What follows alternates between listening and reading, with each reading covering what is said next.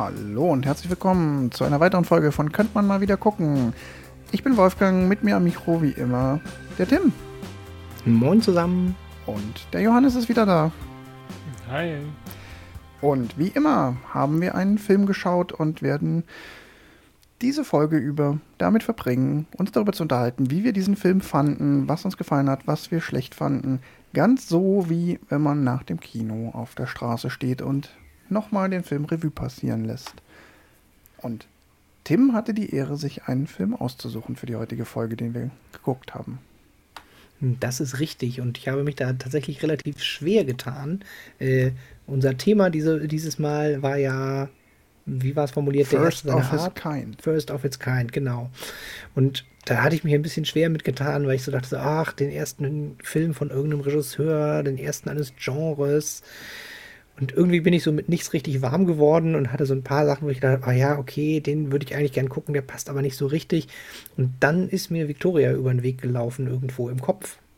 Und äh, der Film hat ja eine Besonderheit, und zwar ist es einer der ersten. Ich habe festgestellt, es gibt angeblich einen russischen Film, der es vorher schon mal gemacht hat, aber es ist so der erste Film, der eine breite Masse damit erreicht hat. Ähm, dass es ein Film ist, der nur in einer einzigen Szene gedreht wurde. Also die Kamera wird angemacht und läuft 140 Minuten durch und man be begleitet die Schauspieler die ganze Zeit und die Szenen die ganze Zeit und es gibt keinen einzigen Schnitt. und als Besonderheit, als Besonderheit, also das Mittel der Plansequenz ist ein sehr, also das nennt man so Plansequenz und das ist ein sehr beliebtes Stilmittel, was es schon sehr lange gibt, so als 10-Minuten-Sequenzen oder sowas. Oder auch in Varianten, wo man so tut, als wenn der ganze Film in einem Schnitt gemacht wurde, indem man die, die Schnitte versteckt. Ähm, und bei Victoria haben sie es aber tatsächlich genau so gemacht. Also sie haben den Film am Stück gedreht.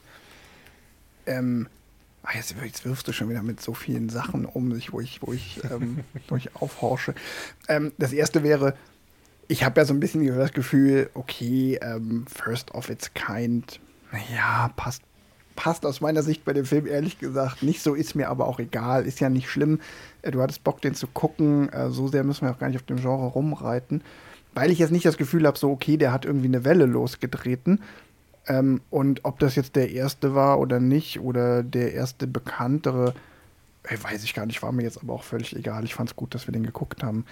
Die zweite Frage, ich habe mich gerade gefragt, ist das überhaupt eine Plansequenz? Weil so viel haben die ja gar nicht geplant. Aber ja, das, ist, das ist tatsächlich die Frage, ob es dann noch als aber, Plansequenz nee, gilt. Pass auf, es ist aber die Antwort ist aber tatsächlich ganz interessant. Die Plansequenz hat nämlich gar nichts mit Planen zu tun, ähm, sondern der französische Begriff Plan oder Plan entspricht der deutschen Einstellung.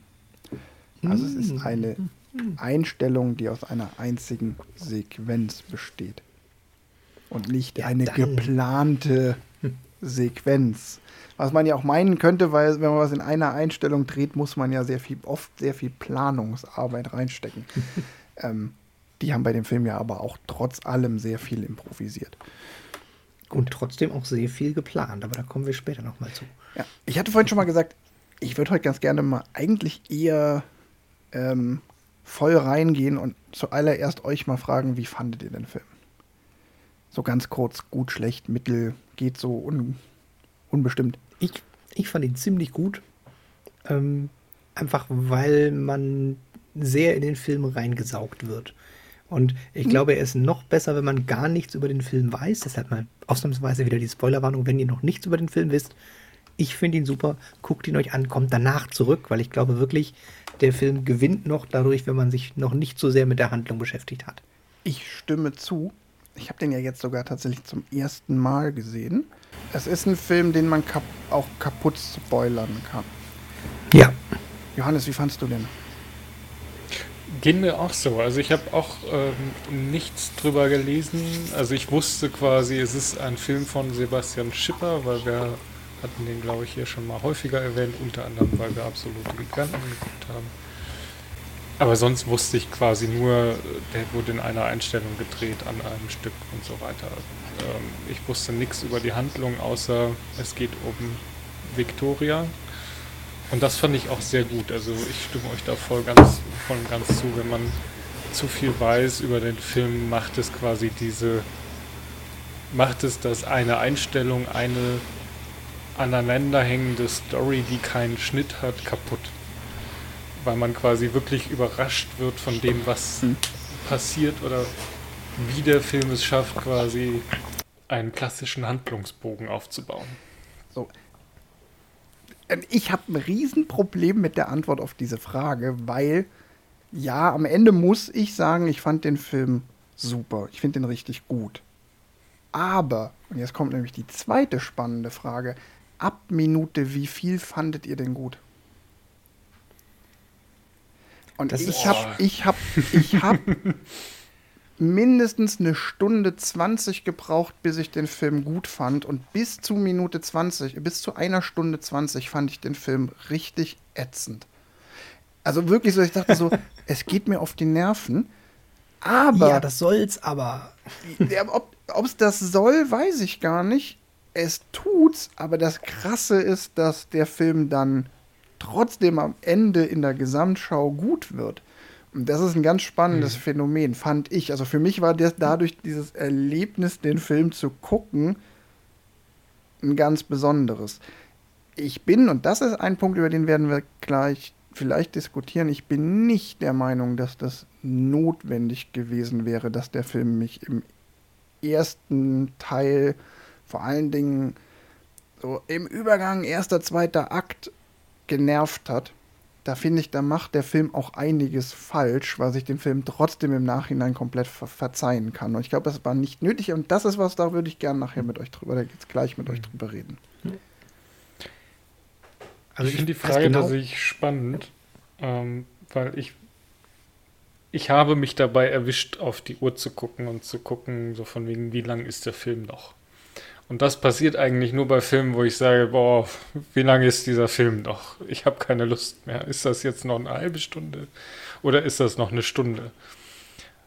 Und mich hat erstaunt, dass der Film, ja, der ist ja zwei Stunden 20 oder mhm, sowas. Zwei Stunden 20. Mhm.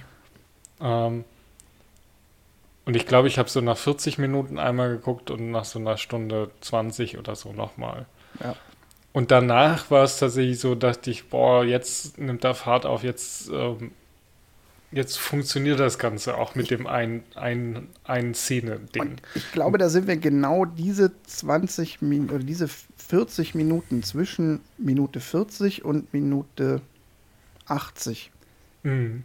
Das ist genau der Teil, den ich an dem Film nicht mag. Mhm. Ähm, und den, weil, unter, auch unter der Maßgabe, ich glaube, da hat er Schwächen. Aber gut. Tim, ab wann fandst ich hätte du den gedacht, gut? Ich, ich fand ihn tatsächlich von Anfang an gut, weil ich finde, der Film, also am Anfang, das, wo, wo sie aus dem Club kommt und äh, da mit den Jungs durch die Stadt zieht, habe ich tatsächlich zwischendurch so Fremdschämen-Momente.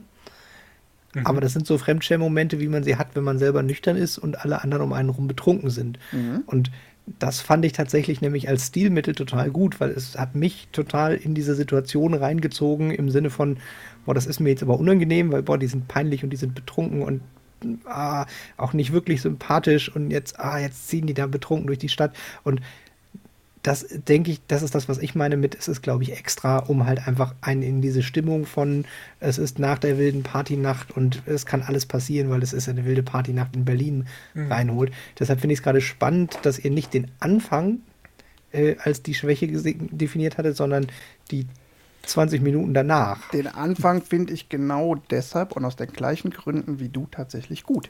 Er verliert mich dann irgendwann und dann kriegt er mich wieder. Aber lass uns mhm. noch mal, um jetzt nicht, äh, lass uns doch trotz allem mal kurz den Exkurs machen. Magst du mal für alle, die den Film jetzt nicht gesehen haben und trotzdem noch zuhören, kurz die Story umreißen? Ja, die Story ist tatsächlich relativ schnell gegriffen und zwar äh, die äh, etwas einsame äh, spanische, na, Austauschstudentin nicht, aber die äh, eine, eine äh, junge Frau, die alleine in Berlin äh, fremd ist, geht abends in einen Club und lernt auf dem Nachhauseweg aus dem Club vier recht einfach gestrickte Jungs aus Berlin kennen und zieht mit denen ein bisschen durch die Nacht und lernt sie ein bisschen kennen und schätzen. Und die vier Jungs sind aber aufgrund von einem Gefängnisaufenthalt von einem davon äh, dummerweise einem Mittelkleinkriminellen einen, einen Gefallen schuldig und der Gefallen soll sein, äh, dass sie eine Bank überfallen für den kleinen Mittelkleinkriminellen. Und weil der eine von den vier Freunden so betrunken ist, dass er kein Auto mehr fahren kann oder eigentlich gar nichts mehr kann, äh, kommt durch eine Verkettung von, un von Dingen die äh, junge Spanierin Victoria, der namensgebend für, für den Film ist, äh, dazu, dass sie die Fluchtwagenfahrerin ist und damit quasi die Bank mit überfällt und äh, hinterher vor der Polizei flieht und ähm, als einzige gut davon wegkommt. Wobei ich gehe davon aus, dass sie das Geld aus dem Banküberfall für den Psychiater braucht hinterher. ja. Ja, ähm, der Film ist aus dem Jahr 2015. Äh, Regie Sebastian Schipper, haben wir schon gesagt, der den großartigen Film Absolute Giganten gemacht hat und den sehr guten Film ähm, Ein Freund von mir. Der ist damals ziemlich eingeschlagen. Und er hat natürlich auch wahnsinnig viel Furore gemacht, wegen eben dieses Umstandes, dass er in einer einzigen Kameraeinstellung gedreht wurde. Ja, wobei ich glaube, es ist tatsächlich, also wir kommen da gleich noch zu, aber ich, ich halte es für wichtig, dass er das ist. Aber der Film hat das Furore nicht deshalb gemacht, sondern das ist quasi so der Aufhänger mit, äh, warum er in vielen Filmkreisen überhaupt vorher nochmal gepusht und geguckt wurde. Aber ich glaube, das hätte auch schief gehen können. Ja, es hätte und auch schief gehen können, aber es ist natürlich trotzdem der Aufhänger und der Take. Ne, es steht nicht umsonst selbst auf dem Plakat, dass ja. sie den so gemacht haben. Also es ist ja ein Film, der wie kaum ein anderer Film davon lebt, wie er gemacht wurde. Also es gibt wenig Filme aus den letzten 20 Jahren, die mir einfallen, wo die Art und Weise, wie sie entstanden sind, so wichtig waren für den Film. Was mir noch einfällt, ist The mhm. Artist als Stummfilm. Mhm. Mhm ja, ein paar wenige Filme, also bei denen, die man in Schwarz-Weiß gedreht hat, so in den letzten 20 Jahren, war das selten so wichtig, dass sie in Schwarz-Weiß gedreht wurden, dass das. So Avatar. Avatar, Für ja, vollkommen. Der erste 3D-Film, der, wo überall kommuniziert wurde, ja, yeah, wirkliches 3D. Ja, stimmt. Ja, ja. Avatar haben auch ganz viele nur gesehen, weil er so gemacht wurde. Ja, das ist schon ganz interessant. Übrigens, kleiner Fun-Fact: ich fand drei Filme, an die mich Victoria erinnert hat. Victoria ist meiner Meinung nach eine Mischung aus Reservoir Dogs, Blair Witch Project und ähm, äh, hier äh, Before Sunset, nee, Before Sunrise. Ja, ja, ja.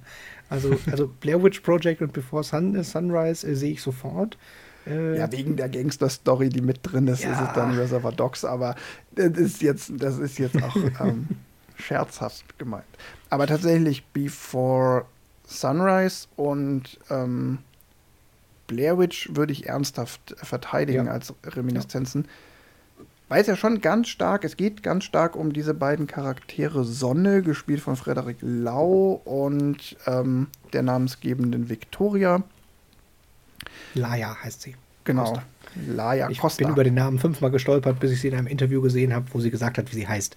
Da war ich sehr froh, weil Laia kann man irgendwie, das ist so. Weil es ja zu viele Vokale. Ja, weil es ja darum geht, dass die beiden eine Attraktion verspüren und deshalb irgendwie zusammenkleben und äh, sie wird dadurch, dass sie ihn gut findet, in diese ganze Geschichte mit reingezogen. Und es geht auch ganz viel um die Dialoge zwischen den beiden. Und das sind ja. Die Chemie zwischen den beiden. Die Dialoge glaube ich tatsächlich, dass die nur sekundär sind, aber kommen wir vielleicht auch nochmal separat zu. Ja, ja, da will ich jetzt gar nicht so auf die Goldwaage legen. Also das, was zwischen den beiden passiert, sich in Dialogen ja. äußert oder in der Chemie.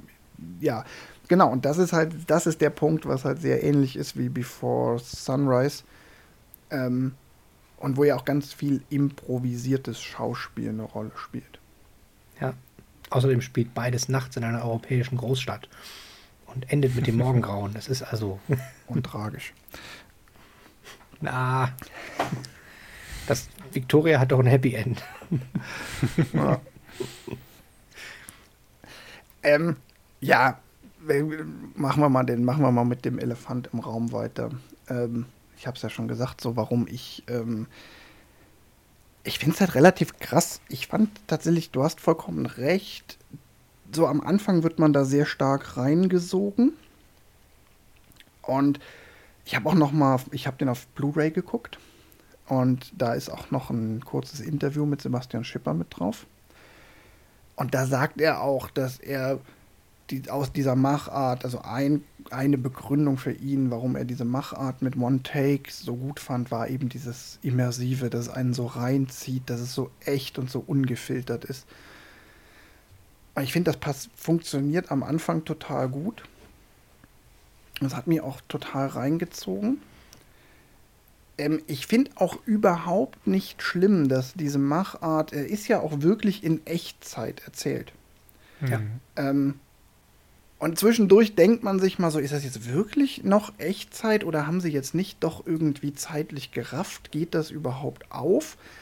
Aber es funktioniert tatsächlich. Also sowohl, dass, dass am Ende zum Beispiel Tag hell ist und am Anfang ist es noch dunkel, das stimmt alles tatsächlich. Und auch die Wege stimmen. Also der hat in dem Interview auch nochmal erzählt, dass das eine der größten Herausforderungen Ja. war die ganzen Locations so dicht beieinander zu finden, dass das funktioniert.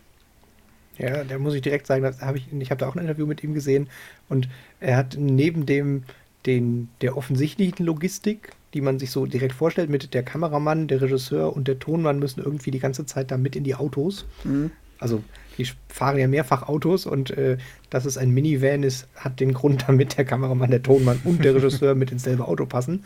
Ähm, und da hatte er nämlich auch ein, dass sie äh, drei Toncrews hatten und drei Set-Crews, weil sie ja, die haben 22 Sets, glaube ich. Und dadurch, dass die Handlung aber ja so fließend und doch wirklich relativ viel improvisiert war, war es quasi ein, sobald du aus dem einen Set rausgehst, muss der, der, der Organizer von dem Set die Tontechnik und die Leute alle einsammeln und schon mal zum nächsten Set und umkleiden, ohne dass die irgendwie durchs Bild laufen. Also das ist quasi ein, Mhm. ein Wanderzirkus von drei Filmteams, die von Location zu Location immer so, dass sie auf keinen Fall aus Versehen mit ins Bild kommen können. Aber wenn sie an der Location ankommen, da schon der neue Ton aufgebaut ist und eventuell noch Statisten sind. Das ist ein gigantischer Aufwand. Lass uns mal auf einen virtuellen Notizzettel schreiben, dass wir gleich noch mal ganz explizit über Ton und Kamera sprechen. Ähm, das Hm. klammern wir jetzt mal noch ein bisschen aus, weil ich noch ein, ich will ja noch einen Punkt machen. Ähm, das Ding ist, mich verliert der Film halt bei Minute 40. Und zwar irgendwo, als diese Findung der Gruppe rum ist. Das ist dann irgendwann, als ähm, Sonne und Victoria in das Café gehen und dann kommt diese Szene, wo sie ihm am Klavier vorstellt. Die Szene an sich finde ich in, völlig in Ordnung und ich finde auch gut, dass da noch so ein Charaktermoment mit reinkommt und sie als Figur da Tiefe bekommt. Aber von da bis da, wo der Banküberfall losgeht, verliert mich der Film. Und es hat nicht mit der Machart an der Stelle zu tun, weil ich finde zum Beispiel überhaupt nicht schlimm, dass der Film einem abverlangt, dass man auch mal Momente ausharrt, weil einfach die Dinge wirklich so lange dauern, wie sie dauern. Und dann zum Beispiel, das ist jetzt kein wirkliches Beispiel aus dem Film, aber eine Aufzugfahrt von 10 Sekunden im Film ist einfach 10 Sekunden sind im Film unglaublich lang oder können unglaublich lang sein.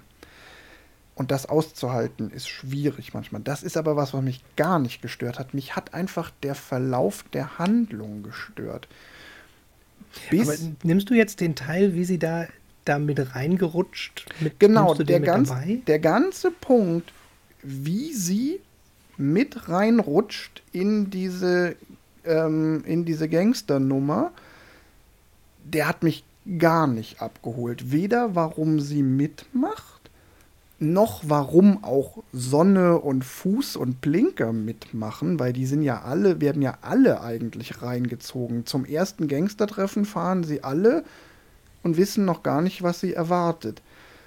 Und dieser komplette Punkt, warum zur Hölle machen die da mit? Rational kann ich mir schon erklären, dass sie keine Wahl haben, weil der Typ bedroht sie und bedroht im Zweifelsfall auch ihr Leben. Aber ich fühl's halt nicht. Weil okay. unter anderem fehlt mir da auch ein gewisses Maß an, äh, an also keiner rastet mal aus. Die streiten sich nie so richtig ernsthaft. Also Ey, doch. Also, nee, nee, also ganz nicht ehrlich, in dem Maße, wie ich das erwarten würde, Ja, bei der, in der aber- Situation, in die sie reingeraten Aber das ist sind. die, aber das ist die Charakterisierung. Also die, die vier Jungs sind quasi die, wir gehen durch dick und dünn und haben schon ganz viel Scheiße zusammen erlebt. Und die haben halt einfach dieses, ey, äh, wenn Boxer ein Problem hat, dann haben wir alle ein Problem und wir stehen zu ihm. So, und in der Szene, wo, wo sie Victoria mit reinziehen, ist der, der ist der Sonne guckt so böse den, den äh, Boxer an und hat so diesen, boah, du bist gestorben für mich, Blick und sowas. Also, das hat für mich total gut funktioniert.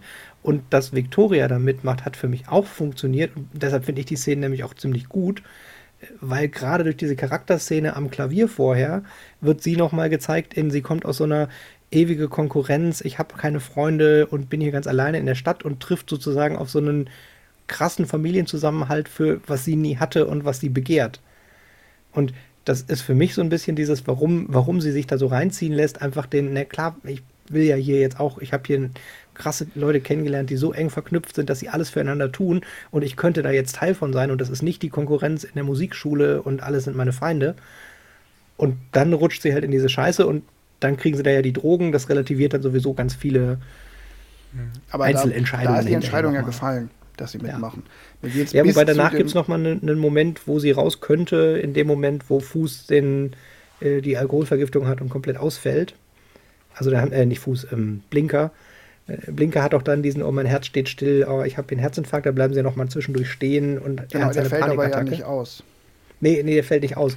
Aber da sagt sie, nein, wir machen das jetzt weiter. Genau, und das ist so. Und da hätte sie rausgekonnt, aber da ist sie schon auf Drogen und mit in dem, dem wir müssen das jetzt tun Modus. Ja, ähm, Johannes, vielleicht sag du mal, wie du Ja. das empfunden hast. Also für mich hat, ähm, hat es für, aus Victorias Sicht nicht, oder aus meiner Sicht, was ich quasi zu dem Zeitpunkt über Victoria wusste, nicht funktioniert, dass sie da einfach so mir nichts hier nicht mitmacht, weil sie quasi die letzten 40 Minuten uns erzählt hat, dass sie um sieben dieses Café aufmachen muss. Und dieses Pflichtbewusste, ich muss da und ich muss noch schlafen, damit ich dann das Café aufmachen kann, hat für mich quasi, war in direkter Konkurrenz zu, mm, okay, ich fahre da jetzt mal mit. Ja, aber sie hat ja schon ein, ach, wir klauen jetzt hier Getränke und huch, das wilde Abenteuer und Ja, ich aber das ist Ja, schon aber die das war- das das- rein. Das hat schon so eine andere Dimension und ich finde dieses ähm, in der Szene, wo sie das erste Mal, ne, sie fahren in diese Tiefgarage und dann steht da ein Typ mit einer Knarre und sie sagt noch so, ey, er hat eine Waffe und dann äh, eine, keine fünf Minuten später wird sie selber mit dem Leben bedroht. Ich finde okay, dass sie grundsätzlich, man kann das schon erzählen, dass sie dann mitmacht. Und sie macht ja sogar nicht nur mit, sie ist ja sogar die, die am entscheidenden Punkt sagt, nee, wir ziehen das jetzt durch. Sie springt ja sogar ins Gegenteil. Aber mir fehlt dazwischendurch noch irgendwie eine, ein Moment des Aufbegehrens, des, ähm, des Versuchs, sich irgendwie aus dieser Situation zu entziehen oder dieses, dieses Abgefucktseins. Also im Endeffekt ist die Konstellation, also ist die Hand, das, was erzählt wird, es geht um eine Gruppe von jungen Menschen, die eine schicksalhafte Nacht durchleben mit verschiedenen Schicksalsschlägen. Das ist doch jetzt ein Schnitt aus, aus absolute Giganten. Den Satz hast du schon mal gesagt. Richtig. Und das ist tatsächlich eine, von der Handlung ganz ähnlich wie in Absolute Giganten. Aber in Absolute Giganten gibt es den einen Moment, wo die Gemeinschaft zu zerbrechen droht.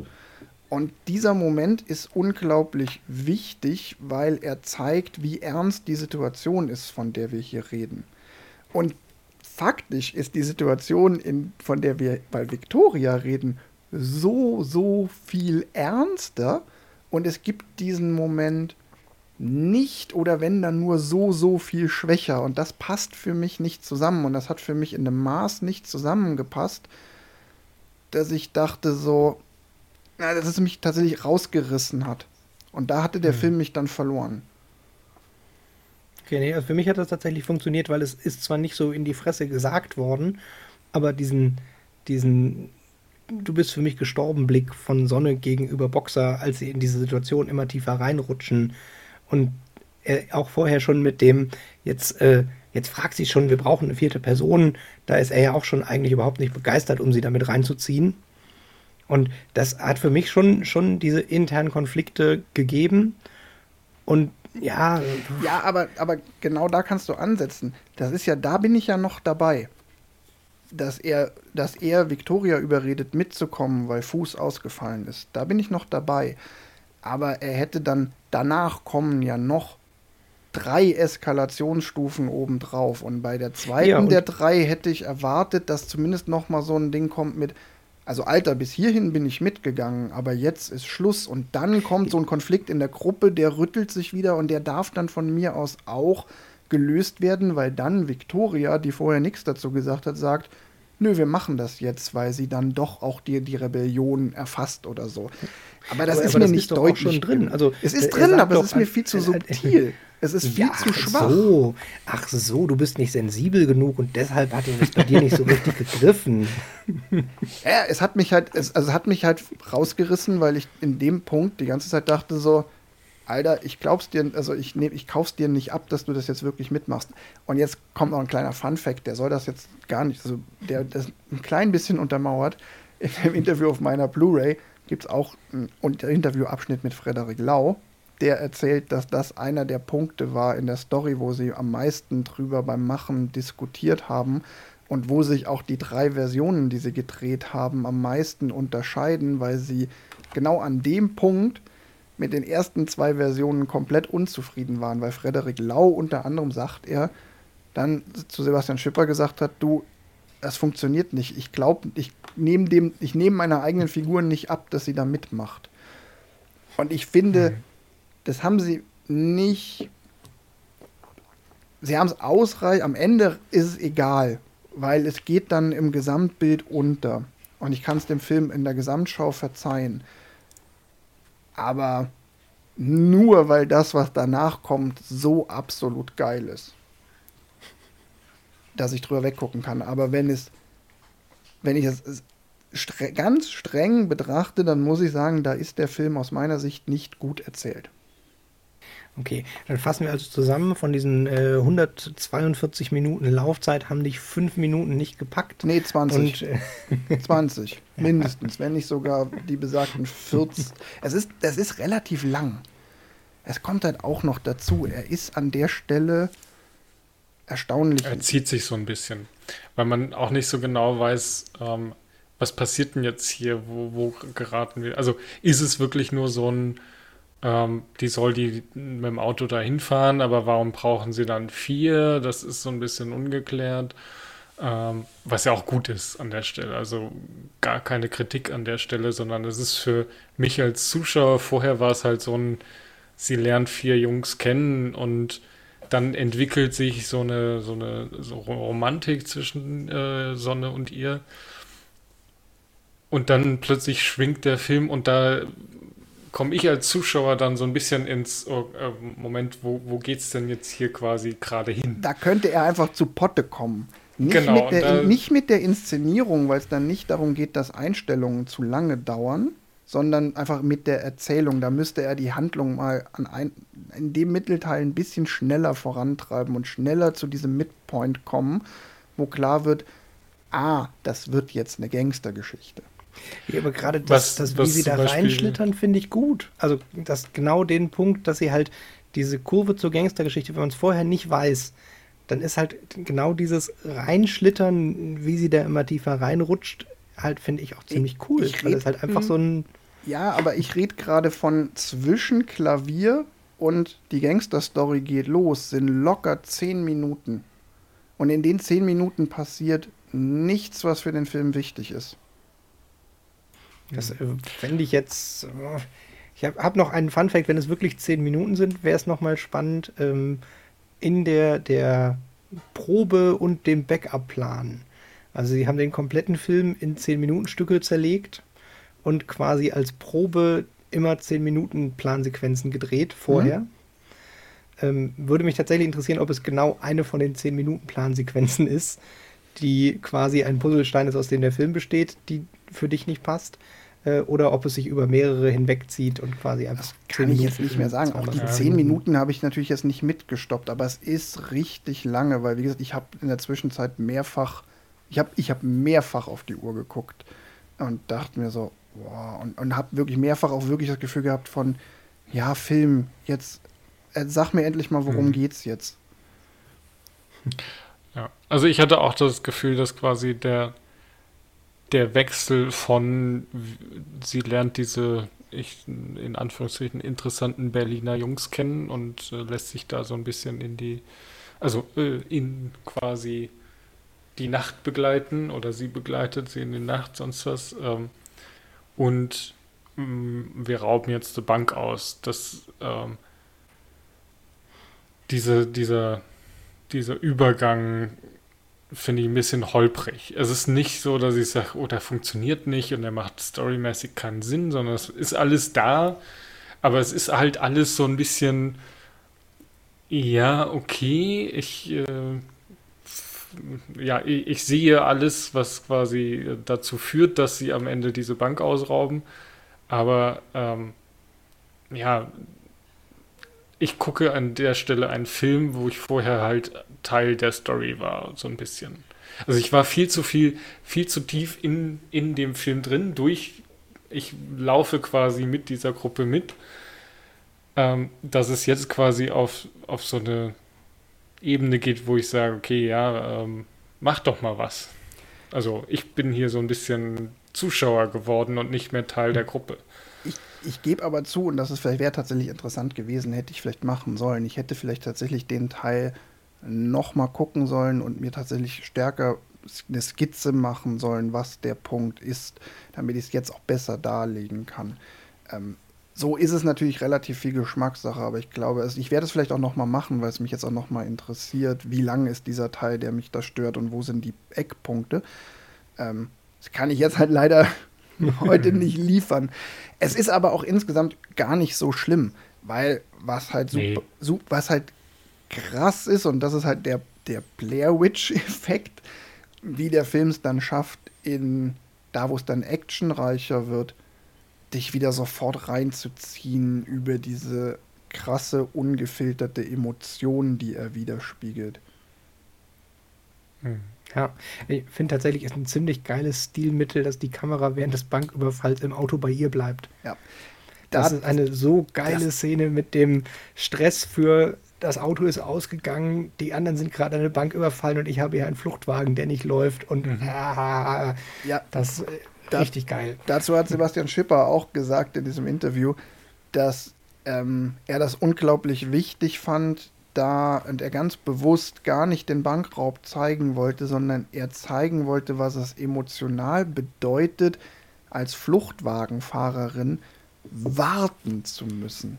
Und sie hätten mhm. bei den Proben ein Riesenproblem damit gehabt, dass diese Szene, äh, dass die alle, die, die haben dauernd die Szene zu schnell gespielt.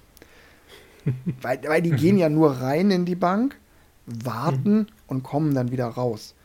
Und die haben halt im Spiel bei den Proben immer, ja, aber wir waren doch jetzt ewig in der Bank. Und dann hat er sowas wie gesagt, ey Leute, ihr wart da gerade mal eineinhalb Minuten drin. Das ist voll unrealistisch. Also und sie haben sich dann am Ende irgendwie auf gerade mal drei Minuten oder so geeinigt, die sie drin mhm. bleiben müssen und haben einen mit der Uhr in dieses Gebäude gesetzt, der denen dann nach drei Minuten gesagt hat, so und jetzt dürft ihr wieder raus. Und das ist halt krass, weil diese drei Minuten für dich als Zuschauenden ja auch so unglaublich lang wirken. Ja. ja. Das, ist, das macht er halt schon extrem gut. Also er kriegt dadurch eine ganz interessante ähm, Form von Zeit, von eine Dimension von Zeit. Ja. Hm. Also man hätte den Film auch super in die Kategorie Zeit packen können, weil ja, ja hier wirklich Erzählzeit und erzählte Zeit absolut identisch sind. Meinst du, Christopher Nolan hat den schon gesehen und gesagt, ach verdammt, das hätte ich machen müssen? Hm, ich glaube, das ist Christopher Oder braucht Nolan. Oder vorher eine Zeitmaschine? ja, aber diese Zeitfaszination. Ja. Aber das finde ich zum Beispiel, das ist ja, wie ihr beide wisst, das, was ich an 1917 so extrem kritisiere, weil da wird das gleiche Stilmittel benutzt, wenn es auch technisch anders gemacht ist, der vermeintlichen Plansequenz, aber es passt halt nicht zur erzählten Zeit. Und dann finde ich, wird halt, dann ist es halt Style over Substance. Mhm. Und hier kommt halt beides zusammen und das kann man dem Film gar nicht hoch genug anrechnen. Das funktioniert halt eben auch. Ja. ja. Also ich finde tatsächlich, dass diese Machart für den Film, also ich finde die Machart prinzipiell technisch total spannend, aber ich glaube auch, dass der Film die braucht und zwar wegen den Entscheidungen. Weil durch dieses reingezogen und mitfühlen und jeder Mensch kennt ja so einen, in dem Moment fühlte es sich irgendwie total logisch an, sich so zu entscheiden. Und wenn man hinterher darüber nachdenkt, denkt man, ey, was war das jetzt für eine Scheiße? Und ich finde, das funktioniert über diese Erzählform besonders gut. Dass man, finde ich, sehr viel besser verstehen kann, warum sie da mitkommt oder erstmal mit aufs Dach kommt oder sich mal so ein bisschen treiben lässt und äh, Entscheidungen trifft, die auf einen zweiten Nachdenken vielleicht nicht so gut zu begründen wären, aber sich in dem Moment total logisch anfühlen, weil sich halt einfach die Handlung so entwickelt hat und dann ist das der nächste logische Schritt. Und ich glaube tatsächlich, dass wenn da Schnitte zwischen gewesen wären, wäre es relativ schnell, dass man Entscheidungen mehr hinterfragen würde, weil man dann auch als Zuschauer so eine kleine Pause gehabt hätte, um zu sagen, naja, aber da muss man doch noch mal einen Schritt zurücktreten und drüber nachdenken. Hm. Wenn ich Korinthen kacken darf, ähm, ich werde es ja eh tun, ob ich es darf oder nicht. Als du das letzte Mal Koks genommen hast, hattest du diese Probleme nicht? Als ich, ja, genau. Ähm, ich stimme dir teilweise zu. Ich glaube, was dafür, für das, was du beschreibst, unglaublich essentiell ist, ist die, ähm, die, ähm, die Gleichheit von erzählter und Erzählzeit. Die Tatsache, dass es ohne Schnitte funktioniert, finde ich weiß ich gar nicht, ob die wirklich wichtig wäre. Ich glaube, du hättest den Film genauso gut machen können und trotzdem schneiden. Ähm, aber es ist natürlich, glaube ich, wenn du es ohne Schnitt machst, bist du in der Machart an vielen Stellen gezwungen, diese krasse Nähe herzustellen ähm, nicht auszuweichen.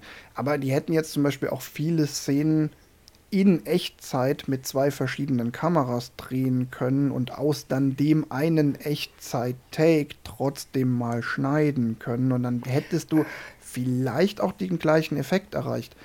Aber so wie sie es gemacht haben, funktioniert es ja auch und ist ja auch gut. Also ich könnte mir vorstellen, dass man das Ganze so mit vier, fünf Schnitten, die man immer so an so so unkritischen Momenten hätte machen können. Das kann ich mir tatsächlich mhm. vorstellen, dass man es quasi, wenn man die, die Momente für die Schnitte gut gewählt hätte, mit Schnitten hätte produzieren können, dass es sich genauso anfühlt. So ein bisschen das, was du gerade eben bei 1917 kritisiert hast, oder nehmen wir Birdman, da ist das auch, der fühlt sich so an, als wäre ein Take, ist es aber nicht. Also, wenn du quasi so, ein, so einen Schnitt versteckst in so einem, die Kamera huscht an einem Laternenpfahl vorbei. So, das ist bei 1917 ja mehrfach so. Ja dass quasi der Schnitt quasi in einem, das Bild wird einmal ganz kurz schwarz, weil die Kamera irgendwo vorbeiwischt und weil es dieselbe Bewegung hinterher wieder hat, merkst du gar nicht, dass da zwischendurch mal die Kamera angehalten hatte. Ich glaube, mit dem Mittel hättest du dieselbe Erzähldichte auch hingekriegt und hättest dann ein bisschen mehr Flexibilität gehabt. Die zweite Kameraperspektive, glaube ich tatsächlich, die wäre richtig schädlich gewesen. Nee, glaube ich nicht. Ähm, aber es ist wieder schwierig jetzt rational zu begründen, aber mein Beweisstück Nummer 1, Blair Witch Project. Blair Witch Project hat unglaublich viele Schnitte und unglaublich viele Sprünge sogar in der, sogar in der Zeit und schafft trotzdem die gleiche Dichte nee. und nee. Intimität. Nee. Das ist nicht die gleiche Dichte und Intimität. Nee. Da bin ich nicht dabei. Also Blair Witch Project schafft es über seinen Mockumentary-Stil, dass es sich sehr real anfühlt, aber es fühlt sich nicht an, wie ich bin dabei. Nee, es fühlt sich nicht an, als wäre ich dabei, aber du bist emotional so involviert wie hier. Und Ich weiß es nicht, es ist ja super spekulativ, weil wir haben ja beide keine andere Version gesehen und werden sie auch nie sehen. Aber ich habe mich tatsächlich, und ich frage mich das heute noch so, ich glaube, dass, ich habe irgendwie das Gefühl, man hätte durchaus auch mit, mit ganz normalem Schnitt arbeiten können. Aber ganz klar ist, nur unter der Prämisse, dass Erzählzeit und erzählte Zeit mhm. gleich bleiben. Ja. Ob die Kamera sich dann dreht oder springt, finde ich, ist. Ich könnte mir vorstellen, dass es am Ende zweitrangig ist, aber es ist auch egal. Wie gesagt, wir werden es eh nie sehen. Ähm, und so wie sie es gemacht haben, ist es natürlich schon auch in sich wieder einfach ein Kunstwerk. Ganz viel von dem es passiert real, ist ja dadurch, dass sie wirklich den Aufzug nach oben fahren, die Treppe aufs Dach steigen, das Auto um die Ecke fahren. Also diese ganzen Szenen, die normalerweise halt durch einen Schnitt, okay, sie steigen ins Auto ein, sie fahren los und dann kommt der Schnitt und sie biegen um die Ecke und dann sind sie da. Du darfst ähm, halt auf gar keinen Fall was rausschneiden. Genau. Ich glaube, aber du umschneiden könntest, hätte man dürfen, also per, von Perspektive nee, 1 zu Perspektive 2. Es, nee, aber das ist Geschmackssache. Ich meine, also ich, ich, glaube, äh, also um, um meinen Punkt da nochmal, ja. Entschuldigung, Johannes, wenn, ich, wenn wir dich jetzt hier einfach so abwürgen. Äh, für mich ist tatsächlich der Punkt, warum diese eine Kameraperspektive so wichtig ist, ist, weil in dem Moment, wo du hin und her schneidest, bist du wieder der ganz klassische Zuschauer. Weil das kannst du als, in, als Person, die dabei wäre, ja nicht. Du hast als Person, die du dabei bist, kannst du dieses hektische umgucken, wer sitzt denn hier links neben mir im Auto und wo sind die denn jetzt eigentlich? So, das ist ein Blick, den kannst du selber haben. Aber den äh, Fokus auf den linken, Fokus auf den rechten und dabei springt die Kamera im klassischen äh, Dialogschnitt oder sowas, das kannst du ja selber nicht. Ja, aber das genau das ist für mich das, warum ich da so tief drin bin. Das blendet dein Hirn ja, aber, für mich, aus. Für mich ist das aber tatsächlich, also da, das ist auch persönlich, ich weiß, äh, äh dass, dass ähm, kann, können andere besser ausblenden, aber dieses Handheld, Kamera, Shake, ich drehe mich die ganze Zeit rum, das stört mich persönlich mehr als äh, ein Schnitt, der quasi äh, in einer, in, quasi in einem Dialog passiert, wo ich sage, ähm, ich merke nicht, dass da ein, ein Schnitt ist, weil der Dialog quasi gerade das Wichtige ist und das Bild nur Beiwerk. Ich finde im Übrigen. Ich bin auch kein Fan von Handkamera übrigens, aber hm. in dem Film passt sie einfach so gut. Das stimmt. Da das, passt sie sehr passt. gut, aber ich bin sehr froh, dass ich ihn nicht im Kino gesehen äh, habe, weil mir wäre dabei schlecht geworden. Das kann ja. ich garantieren. Ähm, ich bin übrigens der Meinung, dass das, was 1917 gemacht hat, auch in der Hinsicht, also einen Schnitt zu setzen, den ich so ähm, einbaue, dass am Ende trotzdem jeder, der ein bisschen drauf achtet, merkt, dass da ein Schnitt war das finde ich übrigens die schlechteste von allen Varianten. Da kritisiere ich auch 1917 wieder, dass ich mir denke, so, ja Leute, jeder, der von bis drei zählen kann, sieht, dass ihr genau da, wo der an dem Baum vorbeigeht, einen Schnitt gesetzt habt. Ähm, weil, oh, der Baum ist zufällig so breit, dass er einmal die ganze Leinwand ausfüllt. Dann hätten sie lieber einfach gesagt, schneidet. Also 1917, geiler Film, aber ich kritisiere massiv an dem, dass es da einfach Style over Substance, Substance ist. Es bringt der dem Film nämlich nichts, dass da kein Schnitt drin ist. Der wäre besser geworden, wenn sie gesagt hätten, wir haben einen Film und haben nur vier Schnitte drin. Ähm, ja, was, was 1917, was ich, äh, anderer Film, aber weichen ja, wir kurz davon ab, äh, was ich dem tatsächlich richtig hoch anrechne, ansonsten ist die Kameraarbeit enorm gut konstruiert. Also so heißt ja, ja so schön immer Photography, ne? Und 1917, das fühlt sich alles an wie Bilder, weil sie so wirklich ja. immer so schön komponiert und so schöne Schwenks und die und Komposition stimmt immer. Das ist halt das Gegenteil von dem Victoria, wo quasi mhm. Hauptsache, es fühlt sich echt an und äh, es ist jetzt niemand, niemand im Bild zu sehen, der nicht in der Szene sein darf. Und da ist es ja bei 1917 Plansequenz im Sinne von im höchsten Maße durchchoreografiert. Ja. Das ist ja. ja. bei Victoria auch nicht. Da ist es halt. Bei Victoria ist es ja teilweise sogar so, dass die Kamera nicht da ist, wo die Action passiert. Also es ja. passieren ja Dialoge außerhalb des Bildes, was ja super Stilmittel ist. Ähm, passt auch sehr gut zu dem, die Kamera bewegt sich halt nicht so schnell wie ein, wie ein menschlicher Kopf, weil sonst wären allen schlecht geworden. Ja. Aber ähm, die Story passiert halt um diese Kamera herum. Und sie reden von links, rechts, vorne, geradeaus, sonst wo. Und das passt, das, das fühlt sich ja dann richtig gut an, so von wegen, okay, ich bin Teil dieser Gruppe und das passiert um mich herum. Und das ist Auch wenn man keinen 3D-Sound hat oder so, aber es funktioniert wunderbar. Das ist der Punkt, wo wir dann tatsächlich wirklich mal über Ton und Kamera sprechen sollten. Mhm. Also, ich war halt. Die eine Sache, von der ich von vorne bis hinten absolut weggeblasen war, war, was dieser Kameramann macht. Als Sturla Brandt Grövlen, ähm, ein Skandinavier, Norweger, der hat ja diesen kompletten Film alleine mit einer Kamera mit Einem Objektiv. Ist- Also macht es halt noch schwieriger. Ja, und ähm, die Art, wie der trotz allem nicht nur abfilmt, sondern aktiv Motive sucht, immer wieder an den richtigen Stellen auch auf Details geht, weil er mal nur auf Hände filmt oder nur. Es ist der Wahnsinn. Und man muss ja überlegen, dass der sich ja quasi wie ein fünfter Hauptdarsteller permanent mitbewegt und ja, also fast vielleicht sogar noch mehr Schauspiel oder ja, durch dieses Bestimmen der Perspektive, was ja alleine ihm obliegt, zu bestimmen, was sieht der Zuschauer, fast mehr Einfluss auf manche Erzählungen und Handlungen und Dramaturgie hat als die Schauspielenden. Das ist, der, das ist krass. Es gibt einen äh, bei YouTube, wenn man es googelt, ein schönes, äh, in Anführungszeichen, Behind-the-Scenes-Video, wo man sich mal so ein bisschen angucken kann, wie man sich es vorstellen muss. Und zwar äh, hat da jemand von seinem Balkon in Kreuzberg die Szene, wie sie unten vor der SEK fliehen, Mhm. gefilmt.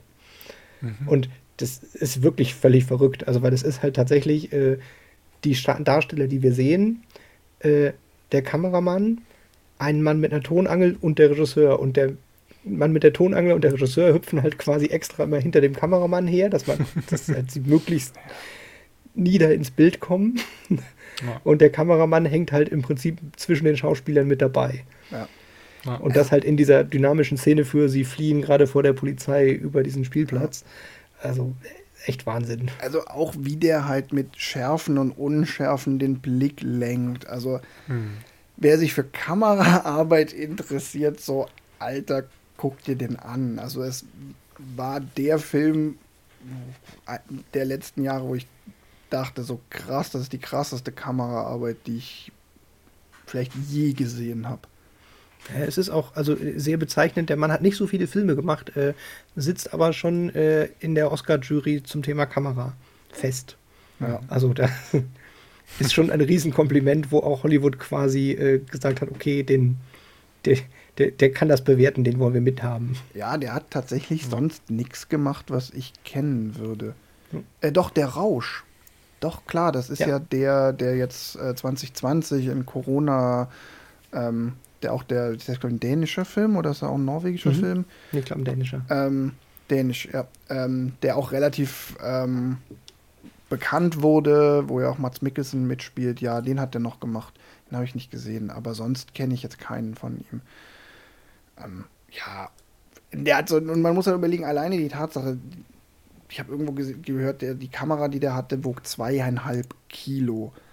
Ne, und alleine zweieinhalb Kilo und der konnte die sich nicht irgendwie mit Gurt oder Steadicam oder irgendeinem Rig am Körper befestigen, sondern der hat die wirklich in der Hand gehalten. Und er muss gleichzeitig nicht nur durchs Objektiv gucken, sondern auch links und rechts, dass er nicht irgendwo gegenrennt oder stolpert. Wahnsinn. Ja, So. auf jeden Fall. Und ich finde nicht weniger beeindruckend auch den Ton. Ähm, Ja. Die hatten vielleicht den Vorteil, dass du Tonleute austauschen konntest und es gibt tatsächlich ja einen Tonschnitt in Ja. dem Film. Das wollte ich gerade auch sagen. Also ich habe zum Ton nämlich auch so ein bisschen, also es gibt einen Tonschnitt und sie haben im Ton tatsächlich auch in Anführungszeichen Special Effects, Ja, äh, weil sie haben quasi den, den Ton an der Tonangel, den die Schauspieler haben die meiste Zeit ein Mikro an sich dran. ja, Das heißt, du hast quasi von jedem Schauspieler eine Tonspur und du hast in den Innenraumszenen noch quasi vorpräparierte Tonaufnahmen für den, die Ambience.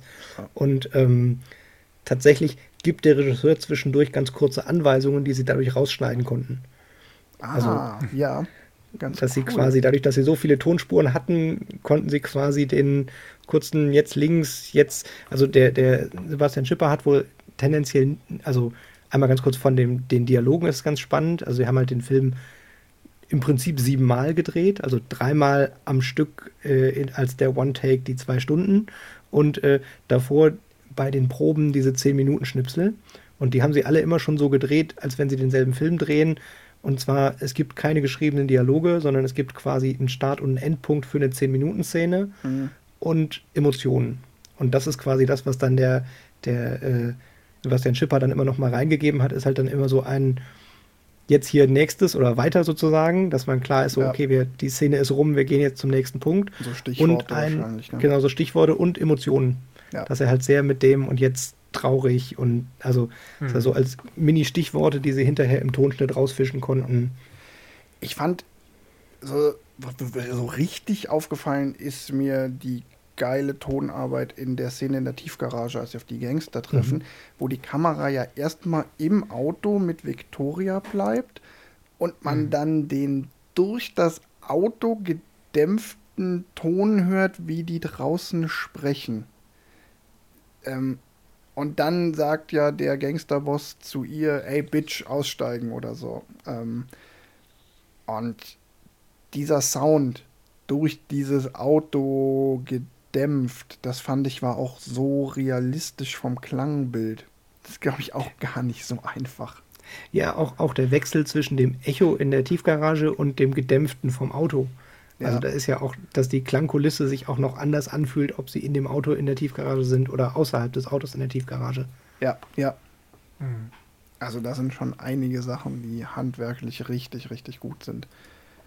Ja, und dann halt auch dieses, ähm, der Ton im Raum. Also dieses, der Fuß läuft jetzt links neben mir und ich, auch ohne, dass ich jetzt hier das krasse Surround-System habe, sehe ich quasi okay, der ist da irgendwo links und ich höre ihn links, ohne dass das jetzt wirklich ein, ein Ton von links ist, sondern es ist halt einfach sehr gut gemacht, dass ich genau weiß, woher kommen jetzt gerade die Geräusche. Sind die eher hinter mir, sind die eher vor mir?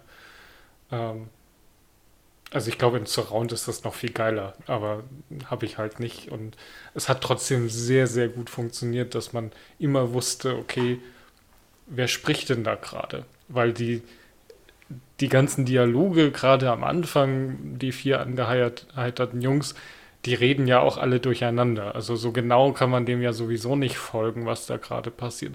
Muss man auch überhaupt nicht. Ähm, aber deswegen ist es umso beeindruckender, dass man das sehr, sehr gut mitverfolgen kann, was da passiert. Weil das mhm. könnte halt auch einfach ein großer Soundmix sein, den, wo man halt nur daran sieht, wer gerade spricht, weil die Lippen sich noch dazu bewegen. Weil es an Ton ein bisschen anschließt, findet ihr, dass es dem Film gut tut, dass er so viel auf und auch wie er auf Englisch ist? Ich finde auf jeden Fall, gerade weil es so schlechtes Englisch ist. Also ganze Teile davon sind halt so betrunkene Leute, die ein bisschen Englisch können oder mit hartem deutschen Akzent. Und zwischendurch äh, redet Victoria ja auch noch Spanisch und die Passanten sprechen ja Deutsch. Und ich glaube, es ist tatsächlich gerade diese Mischung aus dem, wenn die Jungs sich untereinander unterhalten und sich Deutsch unterhalten und es ist klar, sie versteht es nicht, ist, finde ich, auch nochmal immer ein gutes Stilelement. Das halt genau mhm. dieses, ja, ja, ich frage sie jetzt ja gleich, können sie sagen, weil sie, obwohl sie direkt daneben steht, weil man sie nicht versteht. Ich habe da noch einen Fun Fact zu wegen diesem Tonmix hat der Film keinen Oscar gekriegt. Mhm. Weil oder der wurde, wurde, gar nicht erst nominiert, weil. Die, die, die wollten ihn nominieren, oder er sollte nominiert werden und er ist abgelehnt worden, ja. weil er die Anforderungen zu viel Englisch, dann ist es kein, da gab es die Formulierung ausländischer Film noch nicht, sondern er hieß ein fremdsprachiger Film. Ist und das geändert mittlerweile? Ja. Ach krass. Ja, ich glaube ja. Genau. das heißt jetzt internationaler Film oder irgendwie sowas. Okay. Genau, und das ist irgendwie äh, 49 Prozent sind auf Englisch und es dürfen maximal 40 sein, die dann auf Englisch sind oder so. Mhm.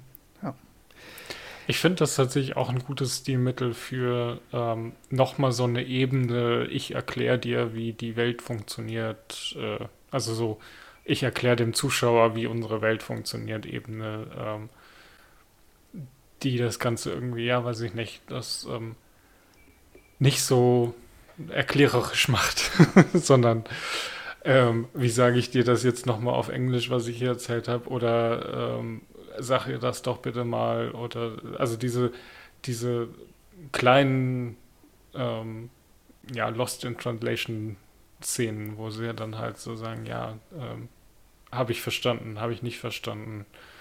Ähm, ich navigiere mich hier links, rechts, geradeaus, wo muss ich hinfahren und so. Ähm, oder mach du das und so. Das äh, fand ich nochmal ein ganz gutes Stilmittel für so einen Lost in Berlin Film. Ja, ich muss da wieder so ein bisschen ähm, Wasser in den Wein gießen. Beziehungsweise, es ist ja. Weinschorle? Sehr gut. Also, es ist so ein bisschen schwierig. Da muss ich jetzt auch nochmal ein bisschen ich finde es tatsächlich, ich, mir fällt es unglaublich schwer, den Film zu bewerten, weil es schon, mhm. also das ist jetzt wieder so ein Beispiel. Ich fand es, ähm, ich finde es im Grunde, eigentlich ist es gut und ich verstehe, warum sie es gemacht haben und ich will auch gar nicht kritisieren, dass sie es gemacht haben. Äh, mit diesem Englisch und mit diesem gebrochenen Englisch. Aber auch da an der Stelle, wo der Film mich mal verloren hat, ist es dann auch, bin ich auch da rausgefallen. Ähm, das ist, ich glaube, das ist auch so ein Ding, das macht den Film tatsächlich in einem sehr hohen Maße sperriger. Ich glaube, das funktioniert total gut, wenn du gut Englisch kannst oder ausreichend gut Englisch kannst. Wenn du aber mhm. kein Englisch kannst, glaube ich, ist der Film aufgrund dessen also wenn, wenn mir jetzt ein Freund fragen würde, wie findest du Victoria und der, und der kann kein Englisch, würde ich sagen so, boah, ich weiß nicht, ob der Film was für dich ist, weil wenn du Untertitel lesen musst, geht die ganze optische Inszenierung ja komplett ja, flöten. Ja, ich glaube auch, also ich glaube auch tatsächlich ist es wichtiger, dass du Englisch für den Film kannst, als dass du Deutsch kannst. Also ich glaube, wenn sie ja. quasi die ja. Fassung, wo die deutschen Sachen Untertitel sind, ist sehr viel leichter zu genießen als die Fassung, wo man nur die englischen Untertitel hat. Die deutschen, die Sachen, die auf Deutsch gesagt werden, sind auch sind so einen ganz so großen Anteil irrelevant, ja. weil es ist, die pöbeln sich irgendwie kurz an und das verstehst du auch, wenn du die Worte nicht verstehst. Ja. So, also es ist ja ganz viel von, also also ein bisschen übertrieben, aber das meiste, was die auf Deutsch sagen, ist, ey du Wichser und bleib auf dem Boden, halt die Fresse. Die Sätze brauchst du nicht übersetzen. Ähm, ja, ich habe zwischendurch auch mal so ein bisschen mit der, mit der Sprachfassung dann gehadert. Aber es war, wie gesagt, in so einem Moment, wo ich eh gerade rausgerissen war aus dem Film. An mhm. sich ist es ganz cool. Ähm, und gerade am Anfang zum Beispiel funktioniert es echt gut und es fängt sich ja auch am Ende wieder. Ähm, aber es macht ihn total sperrig. Das ist ganz interessant. Das ist insofern auch ein, ein Riesenwagnis, jetzt nicht nur wegen irgendwelcher formaler Dinge, sondern ich glaube, dass der Film dadurch auch viel Publikum oder potenzielles Publikum verliert. Weil ja, das stimmt, das kann schon sein. Dass, also, also stimmt schon, wenn du gar kein Englisch kannst dann, und die Untertitel lesen musst, dann verlierst du tatsächlich relativ viel von der Optik, die du mitguckst. Ja, also er ja, verliert mehr als andere Filme in der Fremdsprache, mhm. weil du in dem Film unter, ist Untertitel lesen wirklich die Hölle. Und es ist halt, ähm, er wird halt überall als deutscher Film beworben.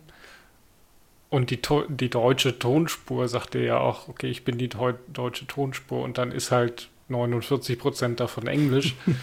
ähm, Macht es dann halt schwer ja. zu sagen, okay, wenn, wenn jemand da eine Sprachbarriere hat, ob die jetzt, äh, weil ich kein Englisch kann oder weil ich kein Deutsch kann, macht den, glaube ich, tatsächlich schwierig.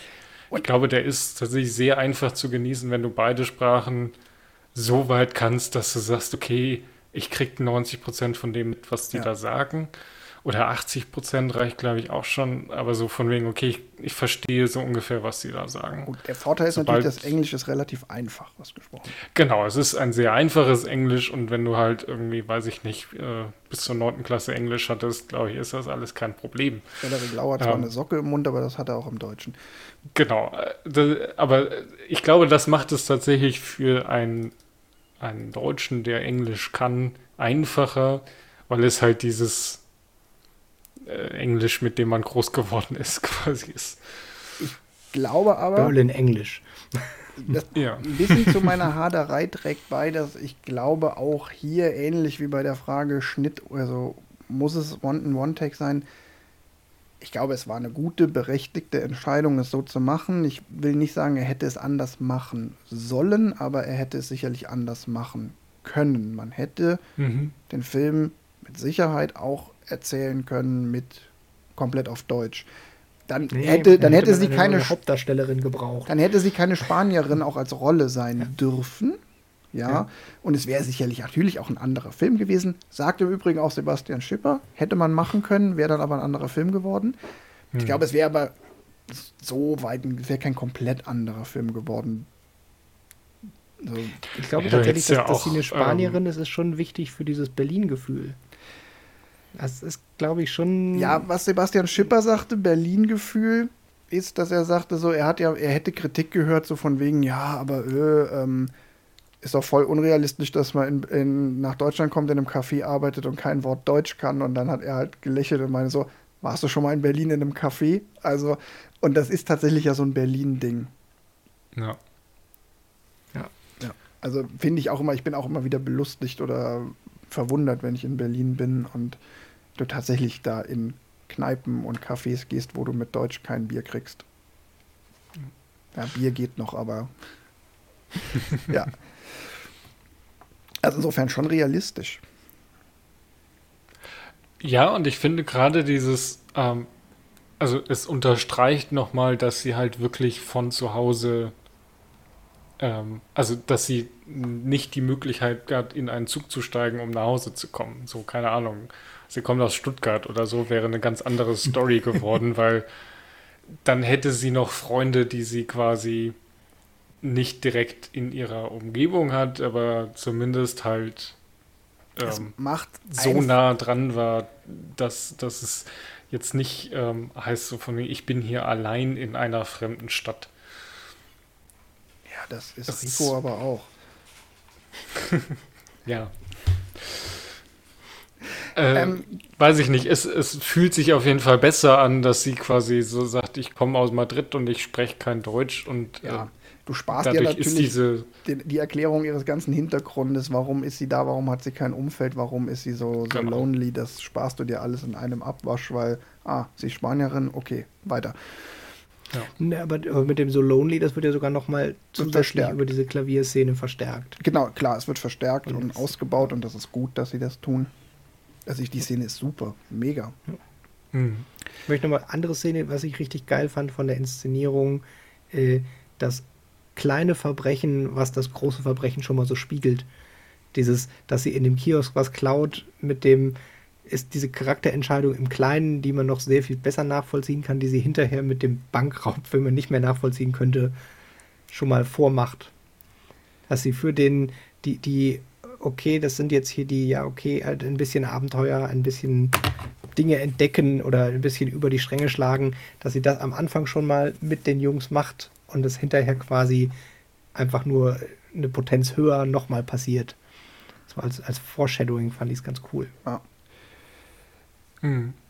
Das war tatsächlich für mich so ein Ding, wo ich, ähm, wo ich dem Sonne sehr geglaubt habe, dass er den Typen kennt und dass er das da morgen auf jeden Fall bezahlt. Aber im Laufe der Story war halt so, ja, vielleicht auch nicht.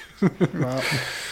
Also auch da, äh, er, er hat ja schon das erste, was er sagt, ist ja eine Lüge, dass das sein Auto ist und das ja. äh, sonst was. Also ich finde auch da, sorry, wenn ich noch mal ein klein bisschen drauf einprügel. Ähm, ich habe, also es war mir dann, also die Inszenierung am Ende, diese Verfolgungsjagd mit der Polizei, da ist die Inszenierung einfach richtig, richtig gut und man ist komplett drin. Mhm. Aber die Tatsache, dass sie da so krass aggressiv selber auch vorgehen, muss ich trotzdem sagen, naja, so richtig überzeugt hat es mich nicht. Es ist nicht schlimm, dass es mich nicht überzeugt hat, weil an der Stelle hat es mich nicht mehr rausgerissen.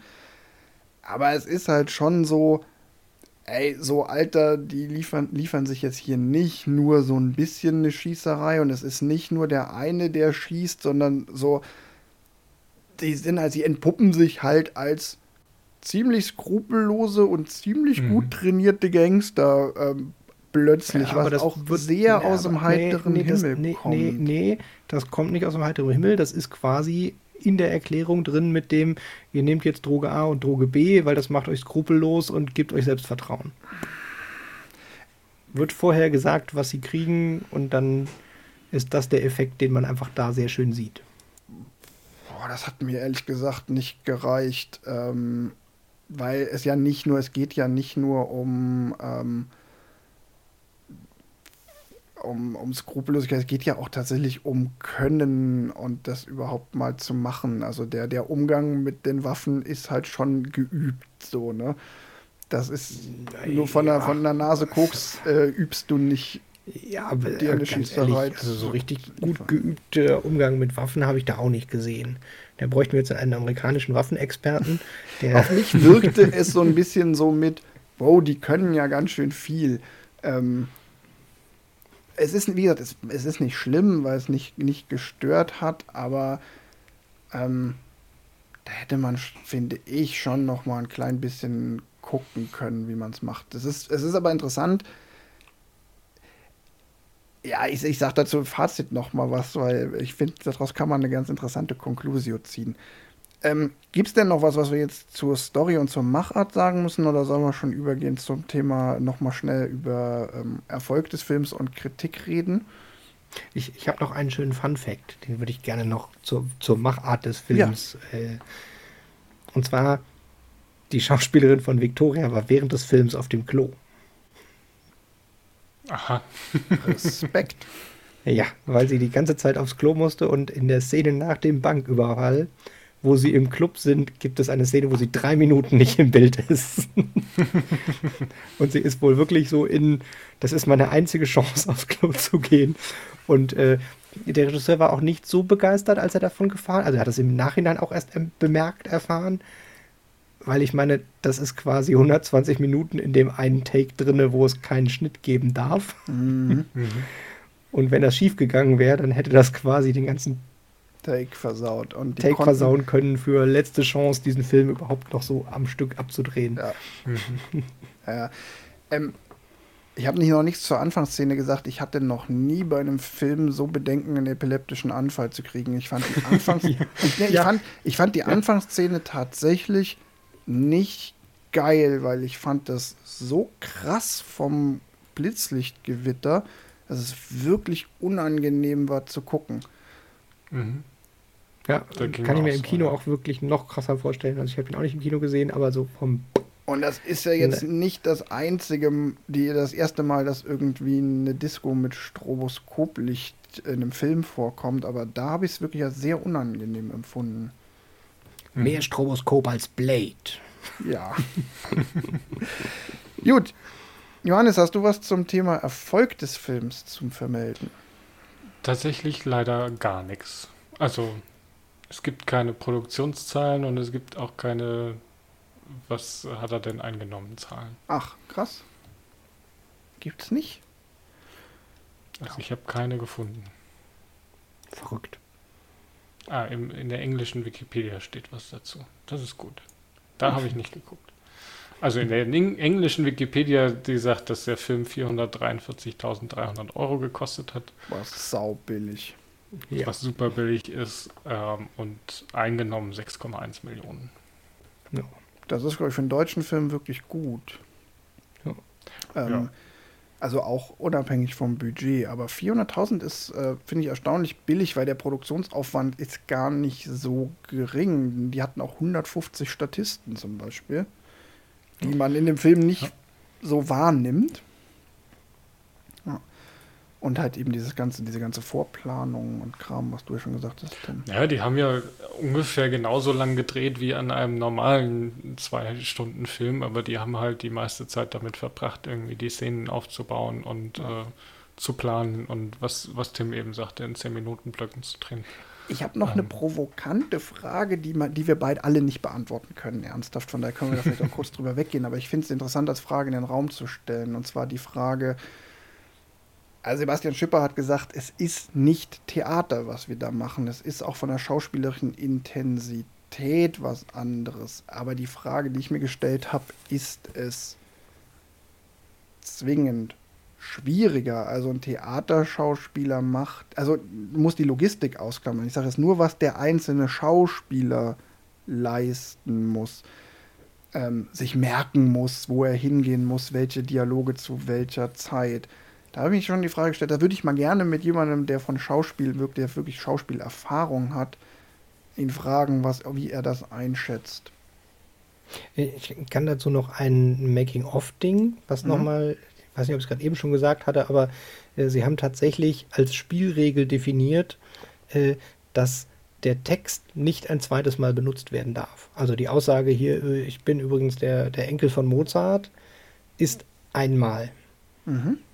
Und das war extra, weil der Sebastian Schipper gesagt hat, nee, nee, es ist keine echte Reaktion mehr, wenn du den Satz schon weißt und wenn du ein Best-of von, boah, der, der Satz hier, dann ist es nicht mehr schlagfertig und dann stimmt die Chemie nicht mehr und es ist ein, ich sage, was in der Szene passieren soll oder Ach, das heißt die Stimmung Endeffekt, der Szene. Die drei Versionen, die es gibt, auch komplett, komplett andere Handlung haben. Es wäre auch mal ja, sau spannend, haben. die alle drei zu sehen. Ja. Also unter der Maßgabe noch viel mehr. Ja. Boah, wenn da irgend, also wenn man da mal rankäme, das wäre mega spannend. Und um deine Frage zu, nochmal zu thematisieren, ich glaube tatsächlich, es ist eine komplett andere Art zu, zu spielen. Das ist klar. Und ich glaube eigentlich, also für mich persönlich wäre sie leichter. Also ich habe ja relativ viel mit Live-Rollenspiel gespielt oder spiele noch ab und zu.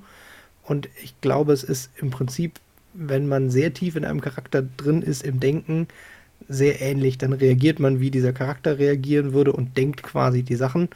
Und wenn du dann in der Emotion die auch noch mit reinhaust, das, ich glaube, es ist quasi, wenn du geübt bist in Emotionen zeigen und du dann eigentlich nur, nur, nur in Anführungszeichen, äh, weißt, okay, die, die Reaktion, die hier zugehört, ist emotional so und ich bin selber schlagfertig, dann mhm. funktioniert es würde es für mich leichter funktionieren als ein fester Dialog und das Timing vom Dialog muss stimmen. Was ja Weil so ist es quasi einfach nur Menschenkenntnis und im Theater ist es ein feste Dialoge und dein Stichwort und es muss aber so klingen, als wenn es dazu passt und du musst die Betonung so machen, obwohl du den Text nicht selber gesprochen hast. Ja, nicht unbedingt. Das kommt da wieder auf Theater, an dem klassischen Theater vielleicht schon, aber mittlerweile, es gibt ja heutzutage auch äh, Stücke, in denen extrem viel auch in Dialogen improvisiert wird. Die Frage ist natürlich immer noch, in welchem Maße, vielleicht jetzt nicht so wie da, dass du jede Vorstellung, ähm, den, den Satz in keiner zweiten Vorstellung mehr benutzen darfst, aber es gibt ja schon auch Theaterstücke, die so inszeniert sind, dass sie genau so arbeiten und es keine vorgeschriebenen Dialoge gibt. Mhm. Und da muss sich dann ja ein Schauspieler auch über zwei Stunden X jede Szene am Stück abspulen, ohne Unterbrechung, ohne Luft holen. Wie gesagt, trotzdem kommen hier noch ganz andere Faktoren on top. Ähm, Location-Wechsel, die Kameraarbeit, der ja auch all das mitmachen muss und so. Ja. Ich glaube also, tatsächlich. Der, dauernd der, das zuflüstert. ich glaube wahrscheinlich die größte Herausforderung ist zu wissen, bin ich gerade im Bild oder nicht. Also ist das, ähm, was ich da gerade mache, also am einfachsten für dich als Schauspieler ist es wahrscheinlich immer zu sagen, ich bin im Bild. Egal was passiert, ich spiele hier, als wäre ich im Bild. Ja. Ähm, weil ich es nicht wissen kann, ob ich im Bild bin und nicht. Und ich kann nicht mhm. aus der Szene quasi raus. Ja, eigentlich eine goldene und, Theaterregel. Solange genau, du auf der Bühne eigentlich bist, die goldene Theaterregel. Du hast mehr, du hast hier durch die meiste Theatererfahrung von uns allen. Das stimmt.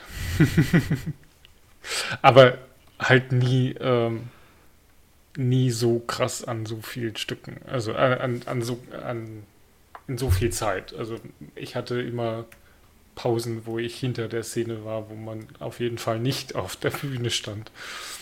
Ähm, ich glaube, das macht es tatsächlich sehr interessant, ähm, zu sagen, okay, ich habe hier eine riesen Bühne Ich kann, ich habe einen vordefinierten Weg, den ich quasi gehen muss. Also von wegen, okay, jetzt gehen wir aufs Hausdach und dann gehen wir ins Café und dann gehen wir in die Tiefgarage und so weiter. Aber ähm, was dazwischen passiert, ist ja quasi Ja, ich sehr find's- frei. Ich finde es vor allen Dingen einfach eine spannende Frage und wenn ich könnte, würde ich mich super gerne mal mit einem Schauspieler, am liebsten natürlich mit einem, der da dabei war, darüber Mhm. unterhalten, wie krass das dann eigentlich war im Vergleich zu anderen Filmen oder Theaterprojekten. Deshalb sagte ich ja einfach eingangs, wir können die Frage Ja. eh nicht beantworten. Ähm, Ja, Kritik, also Frederik Lau, wenn du Ja. zuhörst, dann Genau. äh, schreib uns doch mal eine E-Mail. Freddy. ähm, Ganz kurz, ich habe noch einen, einen Fun-Fact, der da ganz gut hinpasst. Mhm. Äh, Sebastian Schipper hat nachher gesagt, er würde so einen Film nie wieder drehen. Äh, die Schauspielerin von Victoria hat gesagt, wenn irgendwer so einen Film dreht, meldet euch bei mir, ich bin dabei. witzig. Geil. Ähm, der Film hat in, bei Rotten Tomatoes ähm, ziemlich even abgeschnitten. Tomatometer 82%, Audience Score 83%. Wundert mich in dem Fall gar nicht, dass das sehr gleich ist. In der Ich hätte tatsächlich eher bei, also einen höheren äh, Kritik-Score erwartet. Ich hätte jetzt gewar- erwartet, dass das, au- äh, das Publikum den nicht ganz so gut findet wie die Kritiker. Na, Aber gut. Und das Lexikon des internationalen Films sagt, ein radikales, auratisches Drama auf Augenhöhe mit Jean-Luc Godards Außer Atem, in dem sich die innerlich zerrissene Protagonistin neu entdeckt. Dabei lebt er in der einzigen Einstellung gedrehte Film von seiner enormen Konzentration sowie von der Intensität der Darsteller. Dieses, was war's? Godard, ja, ja, Feuilleton und so. Keine Ahnung. Ja, Jean-Luc Godard, der außer Rest Atem, wer Es- kennt's nicht? Habe ich ja, auch direkt gedacht. Das Also, ist meine erste Assoziation. Ja, ähm, muss ich schon. Also es geht dann sogar noch weiter. Das ist sogar, also kann man sogar noch das Lexikon der internationale Film. Zweiter Satz. Der Taumel des Geschehens, in dem jederzeit alles möglich ist, überträgt sich auf den Zuschauer, der mit den Protagonisten planlos und doch zugleich hellwach durch die Nacht driftet. Ja, den finde ich gut. Ja, ja. Zweiten Satz würde ich sofort so mitnehmen. Ich würde den ersten auch mitnehmen, oder die ersten beiden. Ähm, wie gesagt, von Godard habe ich jetzt auch keine Ahnung. Wie Signisch habe ich nicht gelesen. Aber ja ähm, dann kommen wir mal zum Fazit. Soll ich zuerst? Ich habe, weil ich ihn vorgeschlagen habe. Eigentlich musst du zuletzt, weil du den vorgeschlagen hast. Ja, ich kann ja okay. mal Dann anfangen. fang, komm. dann fang, ja, lass mich anfangen, Ja, weil fang ich glaube, an. du hast da mehr zu sagen als ich. Nö, ich ich fasse fass mich wie immer kurz. Natürlich. ähm, der Film stand schon sehr lange auf meiner Muss ich eigentlich mal gucken Liste. Ähm, eigentlich nur, weil er von, Se von Sebastian Schipper ist. Ähm, und deswegen bin ich sehr froh, dass Tim ihn jetzt vorgeschlagen hat, damit ich ihn endlich mal gucken muss. Und ich bin positiv überrascht. Ich habe tatsächlich mit weniger ähm, actionreicher Story gerechnet. Ich habe jetzt eher mit so einem, ja, keine Ahnung, Victoria, die eine Nacht in Berlin verbringt, quasi gerechnet und war deswegen ja positiv überrascht über die Story und auch die Machart funktioniert so, wie sie gemacht ist, für die Story sehr gut. Äh, und ich glaube auch, dass die beiden sich sehr gut ähm, kombinieren. Also ich glaube, den gleichen Film in einer anderen Machart oder die gleiche Story in einem anderen Machart wäre ein bisschen langweilig. Und äh, ja, die äh, eine andere Story mit der Machart wahrscheinlich auch, keine Ahnung. ähm, ja, wie gesagt, ich bin positiv überrascht. Ich würde ihn jetzt aber tatsächlich nicht jedem empfehlen. Also man muss da schon A, Film, so ein bisschen Filmnerd sein und B halt auch, was wir ja schon hatten, diese Sprachbarriere ist schon so ein Grund zu sagen, okay, den kannst du nicht jedem Wilden empfehlen. Er ist auch emotional unglaublich herausfordernd. Genau, das auch noch. Es ist jetzt nicht so, ich würde ihn zum Beispiel nicht meiner Freundin empfehlen, weil ich sage so, boah, der ist ein bisschen zu intensiv. Also Ja, da kann nicht- ich dir sagen, äh, ich habe den mit meiner Freundin geguckt und Du äh, hast ja, auch, du hast sehr auch gut angekommen. Kleiner, Du hast kleiner, Hin, andere kleiner Freundin. Hinweis, nur, nur so Disclaimer, du hast eine andere Freundin als Johannes. so. Ja, Die jetzt- sind nicht alle gleich. Äh, darf man, darf man äh, Johannes hat das Modell. B, du hast das Modell E. Freundin. okay. Oh Mann. Ähm, genau, um es kurz zu machen, ich glaube, ich würde mich so bei, also tatsächlich äh, würde ich ihm persönlich eher vier Sterne geben, aber aus den Gründen, wo ich sage, ja, kannst du nicht jedem empfehlen, eher drei.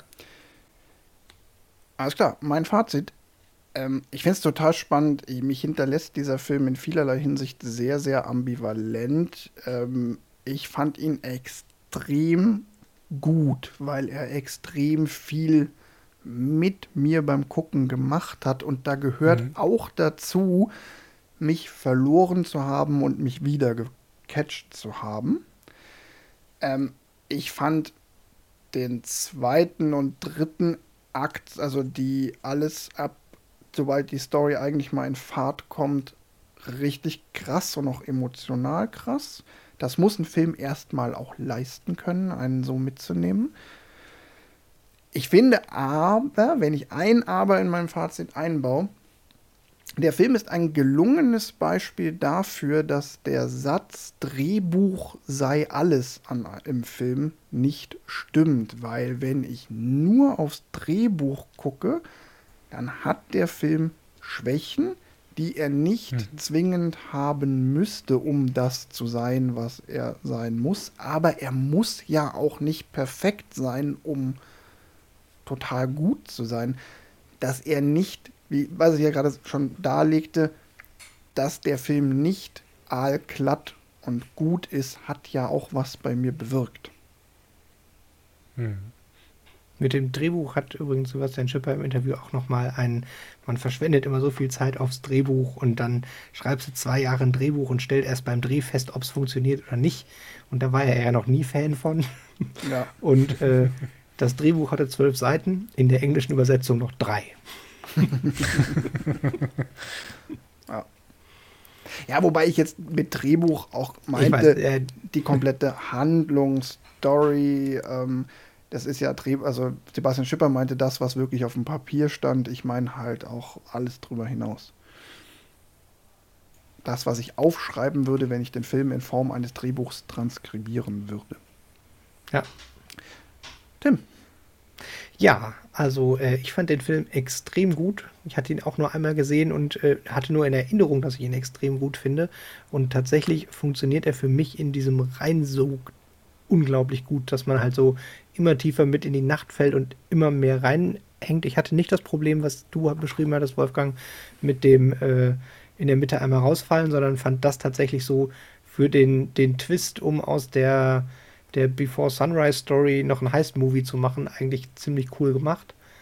Und ähm, finde auch, dass das Gesamtstilmittel mit diesem Freestyle, was sie da produziert haben, ist enorm gut. Und genau dieses, äh, wie sehr man mitfühlt und irgendwie auf der Stuhlkante sitzt und denkt, ja, jetzt, äh, wie hängen sie da jetzt drin und wie man mitleidet mit dem, wenn sie nach dem Banküberfall noch in den Club gehen, weil sie auf Drogen sind und so euphorisch und man denkt, wie, wie blöd kann man denn? Nein, nein, nein, nein, nein, nein.